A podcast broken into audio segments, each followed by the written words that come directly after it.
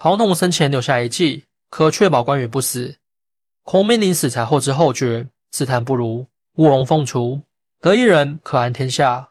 在《三国演义》中有过这样一个情节：因为一次偶然的机会，刘备见到了水镜先生司马徽，并与其在草庐里彻夜畅谈。在得知刘备想要复兴汉室后，司马徽对刘备提点道：“卧龙和凤雏，二者得一，即可安定天下。”吴王诸葛亮自然不必多说，不仅神机妙算，更是为当时蜀国立下汗马功劳，当之无愧的大才。但是这个凤雏庞统，熟知三国的人应该知道。此人浓眉大耳，不修边幅，并且长相丑陋，怎么看都和凤雏这个称号不搭边。但是能与诸葛亮齐名的人物，真的只是个大草包吗？其实庞统在生前留给刘备一计，可确保关羽在荆州一战无忧。可刘备却并没有采用。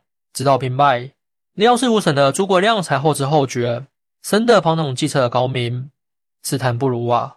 凤雏庞统此计到底有何玄机？卧龙凤雏未得其时。在三国时期，刘备集团可谓是人才辈出，而其中的谋士当属卧龙凤雏最为出名。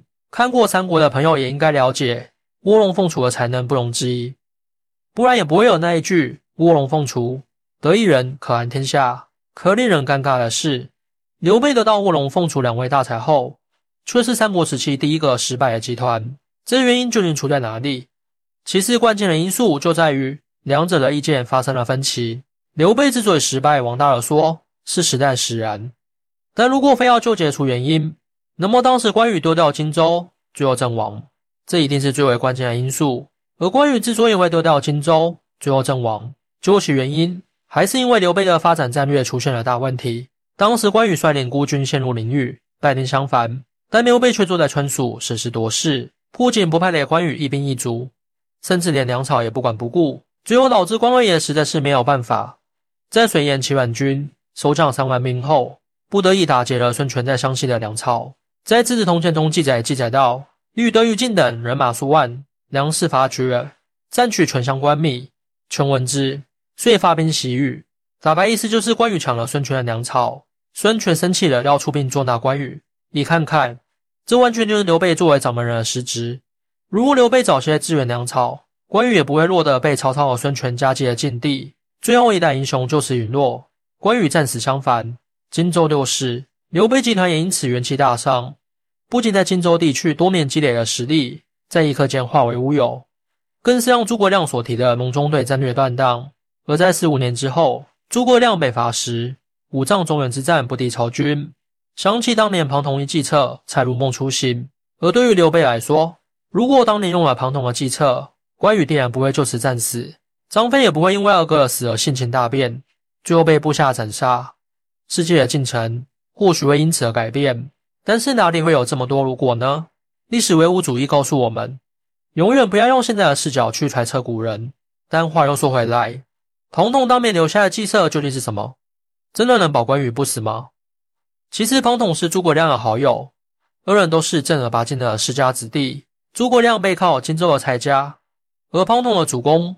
则是大名鼎鼎的庞德公。一开始的时候，庞统就没打算来刘备这里工作的。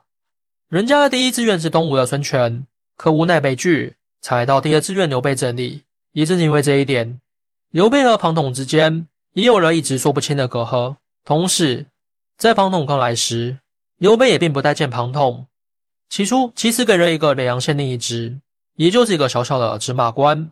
但在张飞采访时，发现庞统仅仅几个时辰的时间就能批改几个月的公文，且没有一丝的差错。此时张飞意识到此人是个大才呀，之下庞统才得到机会，得到刘备的重用。在刘备知道庞统的真才实学后，立马就把他提拔到军事中郎将，这一岗位与诸葛亮是不相上下。也由此可见刘备对人才的真爱。而庞统也并没有让刘备失望，不仅献出连环计大破曹军。在收复益州时，也是立下了不少功劳。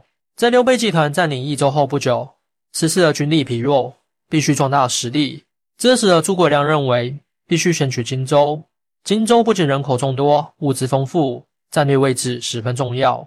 而且控制荆州，就可以彻底掌控长江中下游，更是可以向周围辐射输运粮草。荆州之地，乃刘备立足中原之根本。但庞统却有着不同的看法。在史料《九州春秋》中记载到：“荆州荒残，人无胆尽，东有吴孙，北有曹氏，定都之计难以得志。”庞统认为，虽然荆州的地理优越，但是此地也更是兵家必争之地。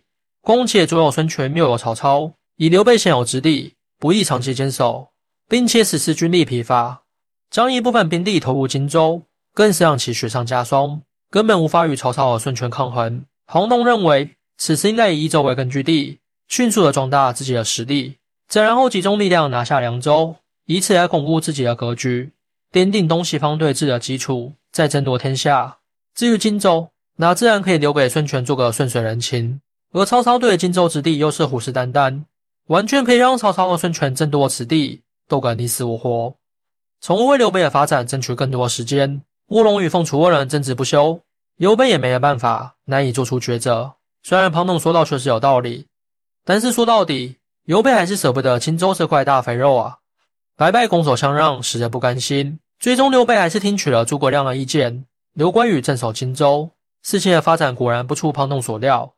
在关羽镇守荆州期间，曹魏屡次派军骚扰，东吴也趁着两者相斗时，迅速派兵钻了空子，将荆州牢牢地控制在自己手里。之后也是导致关羽在襄樊之战中大败，最后也是无奈阵亡沙场。说白了，关羽镇守十几年的荆州，完全就是在浪费自己的时间。如果按照庞统的计策来看，刘备以益州为根本，暂时将荆州让给孙权，因为东吴军队散水战。能对蜀国造成真正的威胁，而蜀国真正的威胁乃是曹魏。如果与东吴保持交好，则可以有极大的空间来发挥自己的实力，甚至还有可能与东吴联手一起进攻曹魏。此时东吴水攻加上川蜀的陆攻，有很大几率大胜曹魏。同时，曹操对荆州虎视眈眈，把荆州让给东吴，还可以让曹魏与东吴相争。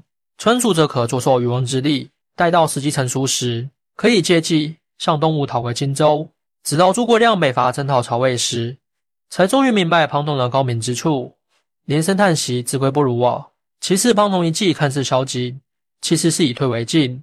毕竟上面伐谋，其次伐教。如果刘备真的可以听从庞统的计策，或许真的可以改变三国的局势。但历史的车轮不会倒退，这些也都只是假设罢了。这份假设也终将随着历史的推进而烟消云散。欢迎大家一起来讨论。您的支持是我更新的动力。更多精彩内容，请关注半年听书。